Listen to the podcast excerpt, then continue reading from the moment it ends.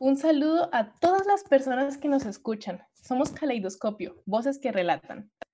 Un programa nacido desde las facultades de Ciencias de la Educación, Derecho y Ciencias Sociales. En el programa de hoy nos acompañan María Paula Núñez, Daniela Valencia y la persona que les habla, Leslie Ángel. Le damos un saludo a los docentes Enrique González, Jimena Castro y Vivian Unaz por acompañarnos y ayudarnos en este proceso. Y además a las, a las operadoras que nos acompañan, que son Valeria Giraldo y Lauren Sofía. El día de hoy vamos a tratar un tema muy interesante, que es el de los abusos.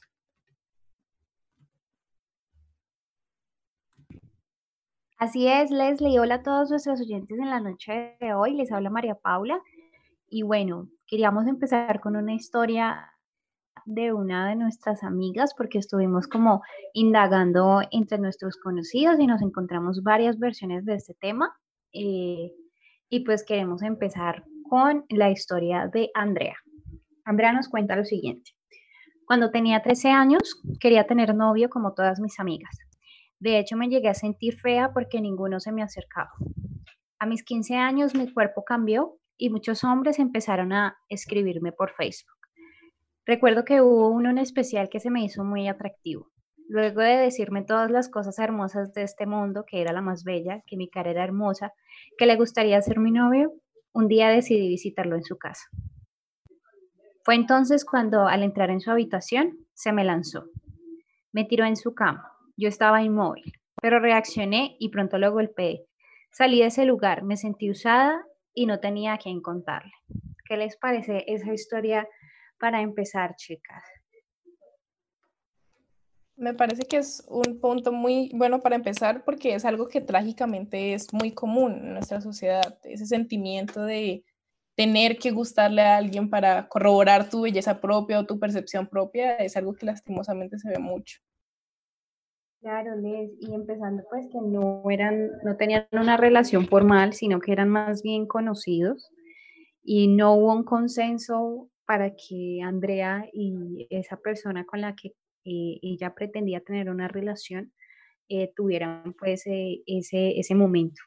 Entonces, pues queríamos empezar con esta historia porque sabemos que a muchos jóvenes, y, incluso a mí me ha pasado, que uno a veces se deja llevar por lo que los demás le dicen, pero a veces hay que ver actos y también hay que saber hablar. Entonces, no sé, Dani, de pronto tú tienes una perspectiva de esta historia distinta o quieres agregar algo. Bueno, hola chicas y hola a todos y todas quienes nos escuchan. Yo primero estoy, por supuesto, de acuerdo con sus comentarios. Eh, a mí, Andrea, que si quiere venir al programa en una próxima ocasión, me gustaría preguntarle un poco más acerca de esta experiencia. Es decir, yo creo que está mal, en efecto, eh, que alguien se te tire a besarte o se te tire con algunas otras intenciones ah, sexuales, por supuesto. Y lo que yo quisiera preguntar o indagar un poco más, porque es, digamos, el campo en el que me muevo, que es la sociología y las ciencias sociales, es un poco por qué esto pasa. O sea, el por qué, el, el que dijo cuando hizo eso y, o sea, ¿qué le dijo Andrea cuando hizo esto y ella reaccionó en una forma negativa? No, no sé, quisiera escuchar como cuál es la versión de él, un creer que no preguntar y tirártele a alguien está bien, es permisible, yo no debería preguntar, sino que deseo responder a mis instintos pasionales. Me, me, gustaría como oír más de esta historia. Así que, Andrea, si nos estás escuchando, que de seguro sí, por favor, cuéntanos, cuéntanos más. Y a las chicas y a los chicos, yo creo que quisiera decirles, hablen de cuáles son sus intenciones para con los demás. Si son besos, abrazos, amigos, yo creo que es importante saber el, el estado sentimental, emocional y pasional siempre. No, Dani, no solamente eso, también como mantener esa relación con, con un padre, con un familiar, para poder tener la confianza de hablar de estos temas. Porque a veces uno se encuentra solo y, y este tipo de cosas ocurren muchas veces uno no sabe que está sufriendo abuso y no tiene con quién conversarlo. Entonces es como acercarnos un poco más a nuestra familia, a nuestros amigos eh, y no dejar estos temas escondidos. Sí, a mí me gusta muchísimo lo, lo que tú dices de hablar con los demás para saber qué es abuso o cuándo es abuso. Yo creo que justamente tenemos este programa para eso. Y traigo otro relato a propósito, eh, y este es sobre un chico. Él lo contó una chica, pero es sobre un chico. Y aprovechamos eh, Leslie y María para decirle a los chicos que para este y para otros programas que tratan sobre violencia, que se animen a participar, que se animen a participar porque ustedes también son víctimas de violencias, de microviolencias en contadas situaciones. Ustedes también, en este caso, en el capítulo de hoy, ustedes también viven la sexualidad, ustedes también tienen sexo, ustedes también pueden ser abusados, porque chicas y chicos, chicos y chicas, los hombres también son abusados. Y el abuso sexual a hombres y que eso hay que hablarlo, el abuso sexual a hombres tiene que ver con una mirada machista, con una mirada a cómo hemos construido, a cómo representamos el género, a esa imagen mental que hacemos del hombre, por ejemplo, como una máquina sexual, siempre dispuesta a tener sexo y que se excita viendo una teta o la mitad de una teta o un trasero. Pero bueno, entonces voy a la historia. Y resulta que en esas charlas que se tienen con las buenas amigas, se vino una anécdota de una de ellas. Y ella contaba que estaba con este hombre que no era su pareja y en las mañanas, antes que despertara, ella lo tocaba y le tocaba el pene. Y cuando ella lo contaba, lo hacía como con pena. Yo creo que un poco eh, esperando la reacción, las reacciones de las demás. No sé si ustedes han tenido ese tipo de conversación o qué, pero yo la tuve y me pareció que tú, o sea, que eso había que traerlo al programa. Y lo que yo quiero decir aquí es, chicas y chicos, pregunta.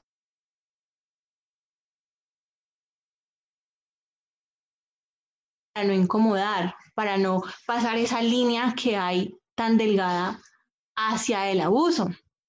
¿Qué tienen para decir, chicas, sobre este caso? ¿Les ha pasado, no les ha pasado? ¿Lo han hecho, no lo han hecho?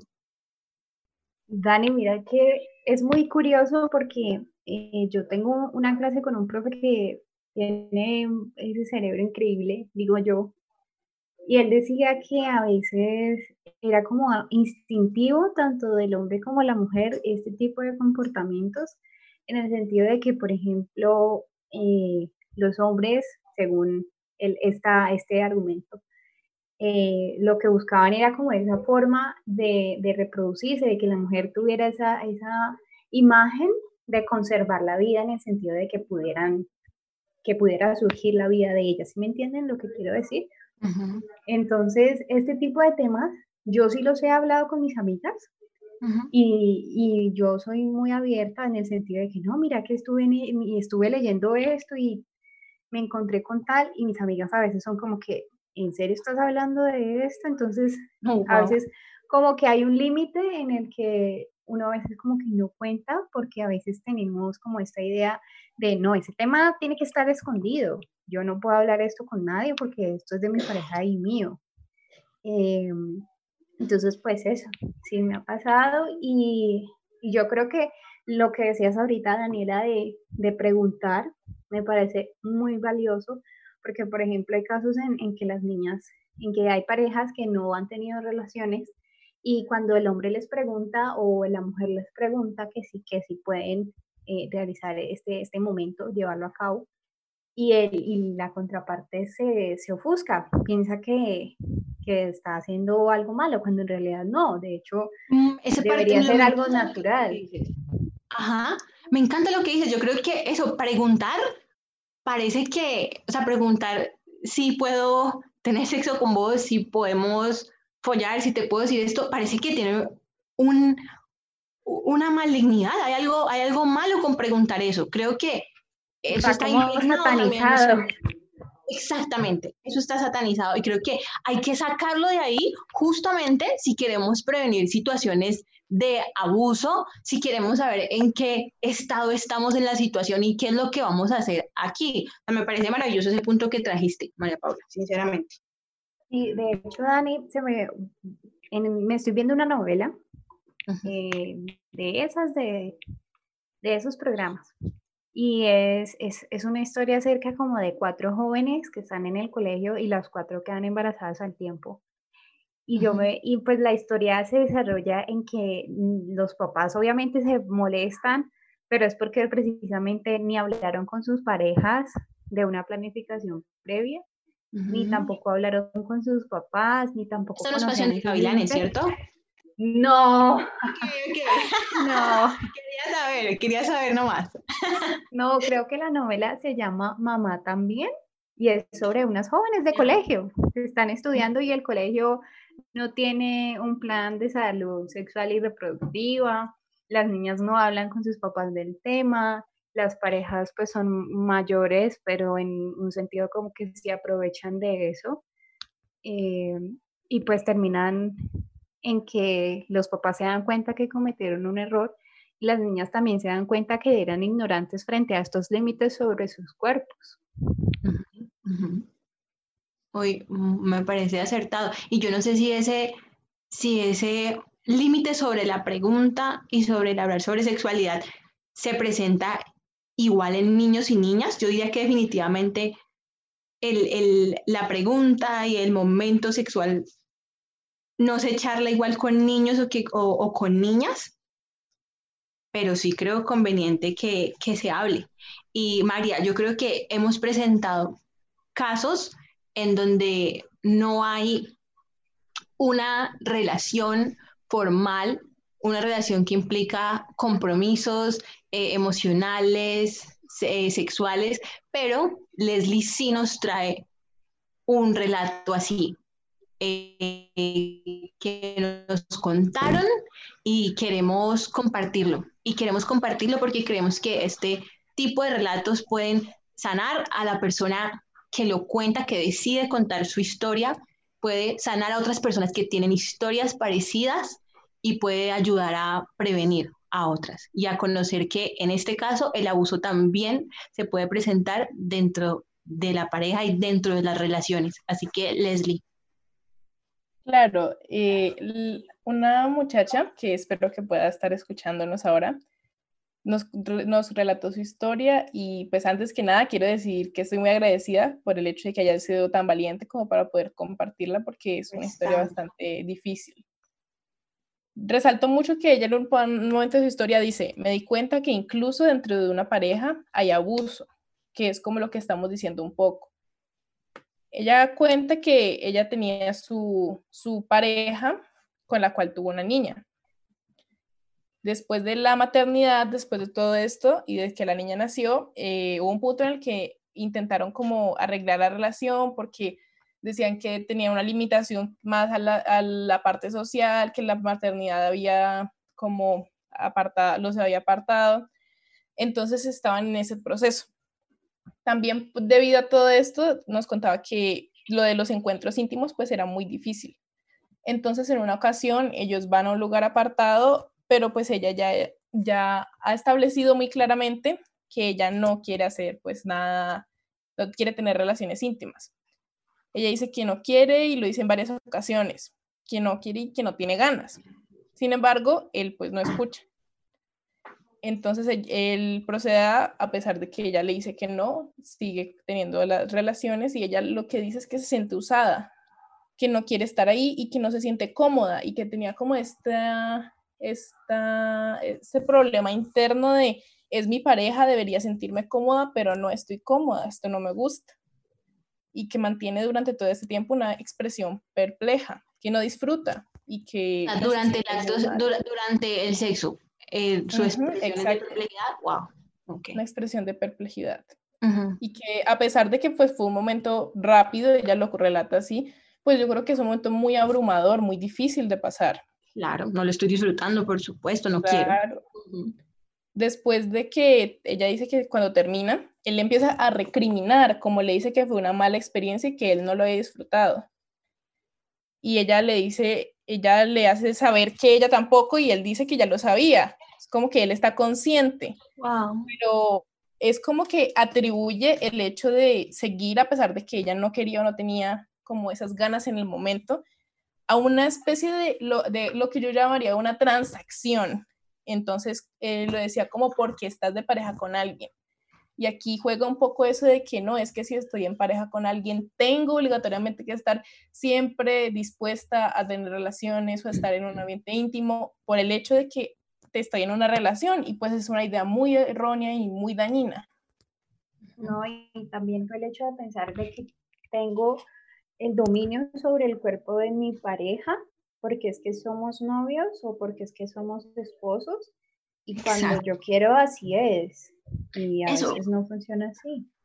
Eso, y ahí me parece que ahí es donde ocurre el abuso, porque claro, lo que, lo que, no sé, la lectura de algunas otras personas podría ser, y no sé si también vaya a ser la de ustedes, es, no, pues son novios, no sé, eso puede pasar, es normal que tengan sexo y que no quiera y que el otro tampoco, pero igual lo hagan.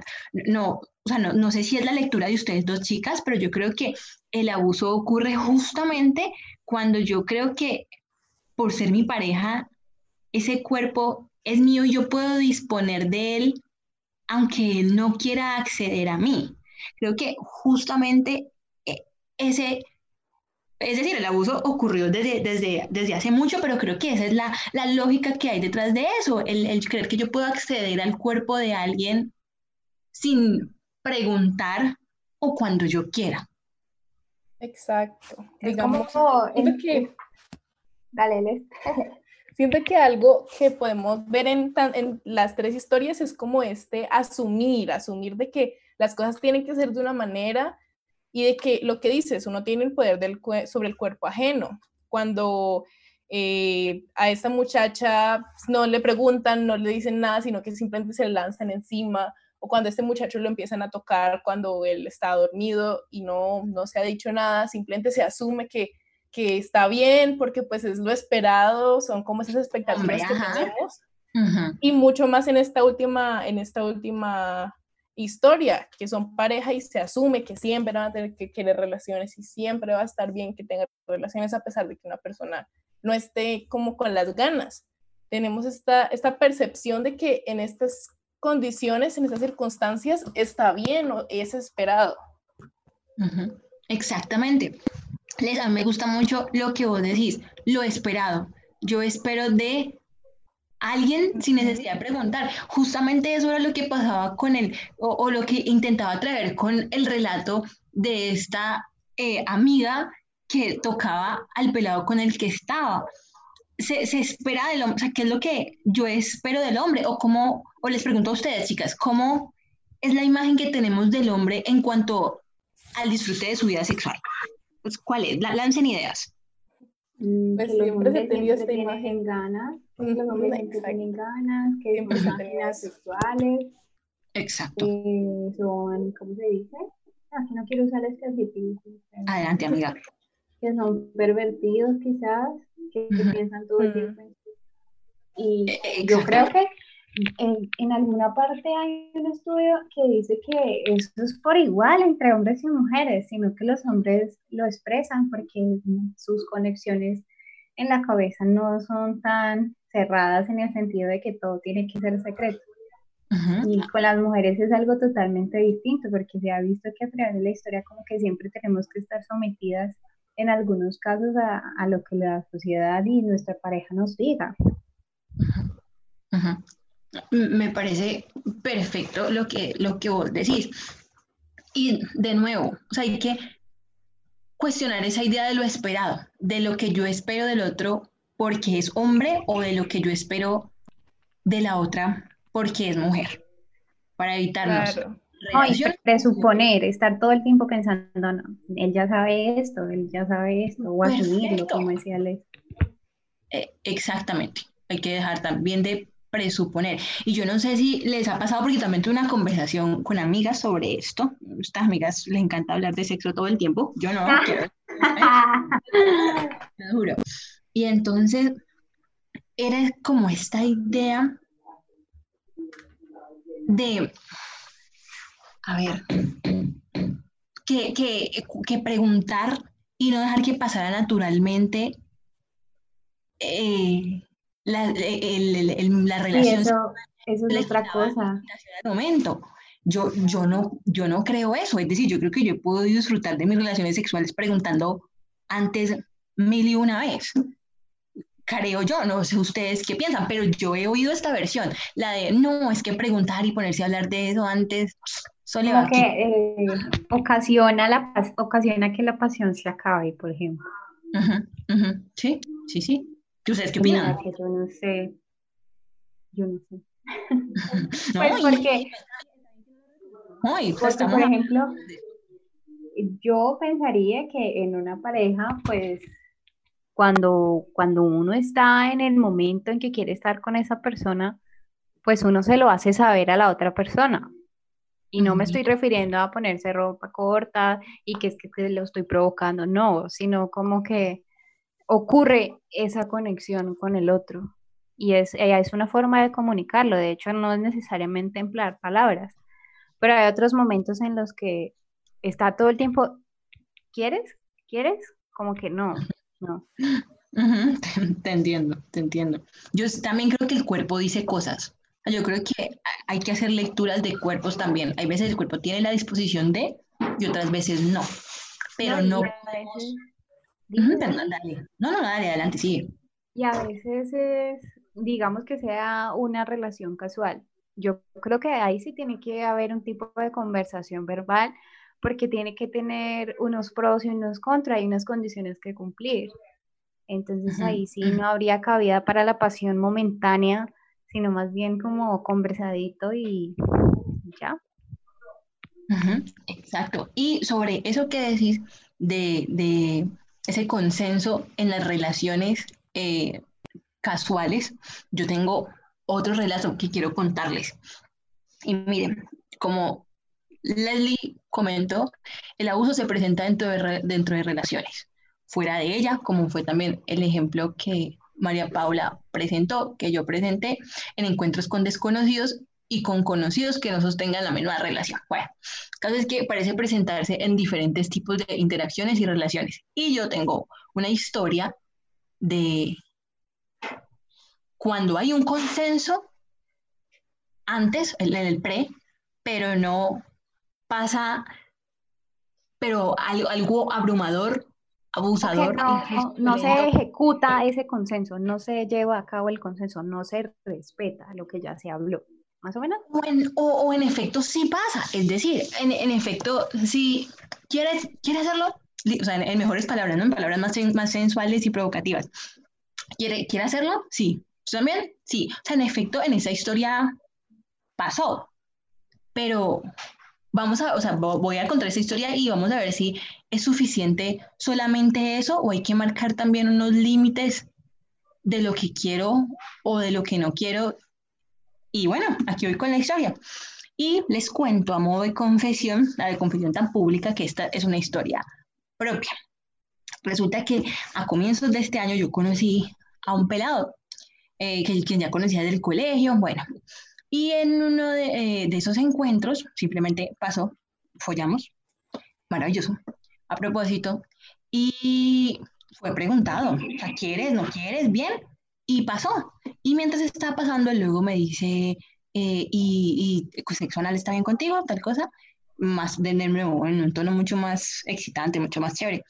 Y yo, le, yo me quedo pensando, y yo le digo, no, no. Y bueno, y, no, y, no pasó en ese momento. Y más adelante, en momentos de apogeo, pasa, pasa, entra y me duele y, para mí eso fue en extremo doloroso. Pero yo y quiero que... Le habías dicho que no, o sea, ¿por qué él tiene que propasar esos límites si no, si es tu cuerpo? Eso me molesta un poco sí, claro, y ahí a mí me molestó y fue doloroso, pero miren mi reacción, y es una reacción que yo creo que yo suelo tener muchísimo cuando siento que alguien, hombre, eh, me violenta o me sobrepasa con referencia a lo sexual y al cuerpo. Y es, no, pues, como excusándolo. Fue algo como, no, pues yo, mm, en mi mente, obviamente, yo creo que, eh, no sé, estaba muy, muy en su momento o no, no supo que ese era el lugar. Y, yo sentía que había... Como justificándolo. Exactamente, esa fue mi, mi reacción. O sea, en, en, ese momento, en efecto, yo lo paré y toda la cosa, pero no hubo como una un, un, un, castigo emocional o no me fui o nada de eso. Y en efecto... Ahí. Exactamente. Y en efecto, luego cuando yo comienzo a pensar y a meditar en esta situación, claro que fue algo abusivo. ¿Por, qué tenía que hacer eso? No hubo tampoco, digamos, un momento de, de, reparación. Fue como, uy, se, se me pasó. Y ya, Después, después no lo hablaste con él, como lo que hiciste. Eh, exactamente, y después siguió todo casi que normal, casi que normal, ¿no? bueno, esa es la historia que yo tengo. No sé si quieran agregar algo o tienen más historias para contar, chicas. Mira que yo creo que eso es, muy, es, es común en el sentido de que eh, siempre estamos como a la disposición del otro, como haciendo sentir bien a los demás. y eso excede a veces nuestros, nuestros propios límites. A veces, por ejemplo, en estos días veía una publicación que decía que cuando un hombre no utilizaba condón, eh, tú te estabas acostando con sus parejas sexuales anteriores. Y decía que si de pronto se excusaba en que no sabía usarlo, que, no, que eso venía por tallas, era porque simplemente no le interesaba ni su salud ni la de su pareja. Exacto, Entonces, eso me hace pensar en esto como, es que no solamente está mi bienestar, sino también el del otro. Y si el otro ya me dijo que no, pues ese es mi límite. Entonces, qué fuerte tu historia, Dani, qué rabia. Yo le hubiera dado una cachetada. Amiga, lo hubiese hecho. Merecida. lo hubiese hecho, se lo merecía. Merecida. Y esto de razón, pero bueno, de ahí voy aprendiendo. y, después, uno cómo hace para verlo a la cara con esa rabia de no darle una cachetada y decirle, eres un atrevido, no respetaste mi cuerpo cuando yo te dije que no yo no sería capaz de mirarlo a los ojos. o sea, imagínate, yo no sé mucho de psicología ni nada de eso, pero la verdad es que yo creo que juega mucho también nuestra crianza y cómo nos han enseñado y nuestra personalidad. yo creo que nuestra personalidad juega muchísimo cuando decidimos reaccionar cuando alguien sobrepasó nuestros límites o en ese, en ese poner límites justamente. A veces como que somos muy, muy tímidos o muy tímidas en poner los límites. O en mi caso reaccionamos muy suavemente cuando alguien los ha pasado. Y mm, no sé si eso es un asunto de autoestima, de creerse más o qué, pero creo que hay que ser más radicales en, en marcar nuestros límites y defenderlos con fuerza. Exacto. Exacto. Digamos que la conversación de los límites es una que se tiene que tener más en cuenta en todos estos temas, porque muchas veces eso, asumimos cosas, pensamos que va a estar bien esto, aquello y no, no ponemos nuestros límites ni tenemos en cuenta los límites de las demás personas. No, y también, esto también es como para que los, las personas que ya tengan descendencia, que tengan hijos, como que piensen en, en, lo que le están enseñando a sus hijos sobre el respeto sobre su cuerpo, sobre cuáles son mis zonas límites y que nadie nunca puede tocar, ni siquiera cuando ya esté más grande. Porque eso es súper importante lo que decías ahora de la crianza, Dani, me parece esencial. Por ejemplo, mis hermanos, eh, ellos a veces tienen esos comportamientos agresivos, pero es porque también lo han visto replicado en mi casa y porque de alguna forma no se, les ha, no se les ha detenido a reflexionar sobre esos comportamientos. Entonces, pues no sé, creo que este programa hoy está muy bueno y bueno, nos vamos con la conclusión. Sí, un poco como para concluir este, este, este episodio, creo que debemos resaltar esto, lo de los límites, que hay que respetar mucho los límites que cada quien pone. Y lo que hemos estado diciendo, la comunicación, que debe haber una comunicación continua antes, durante y después de cualquier relación sexual que se tenga. Digamos, no es que la ausencia de un no sea un sí. Y ese es un tema que usualmente eh, se toma a la ligera. Entonces, no, que a veces con eso que decías del sí y el no, eh, yo me acuerdo que hubo un tiempo en el que en el Facebook salían estos memes que decían si las mujeres dicen sí, es no, y dicen no, es sí. Y yo digo como que no. No, No, chicos, chicas, oigan, no, no. O sea, somos capaces de decir no cuando es un no, por favor.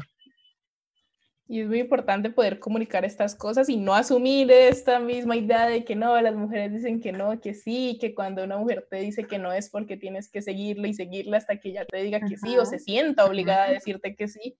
Eso no, es un sí, eso es una manipulación. Yo lo veo como una manipulación. También esta idea de que los hombres siempre, siempre tienen ganas. No. Exacto.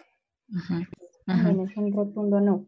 Bueno, entonces el punto que queríamos rescatar ya para cerrar era el reconocimiento de la persona con la que estoy. ¿Tú qué piensas, Dani?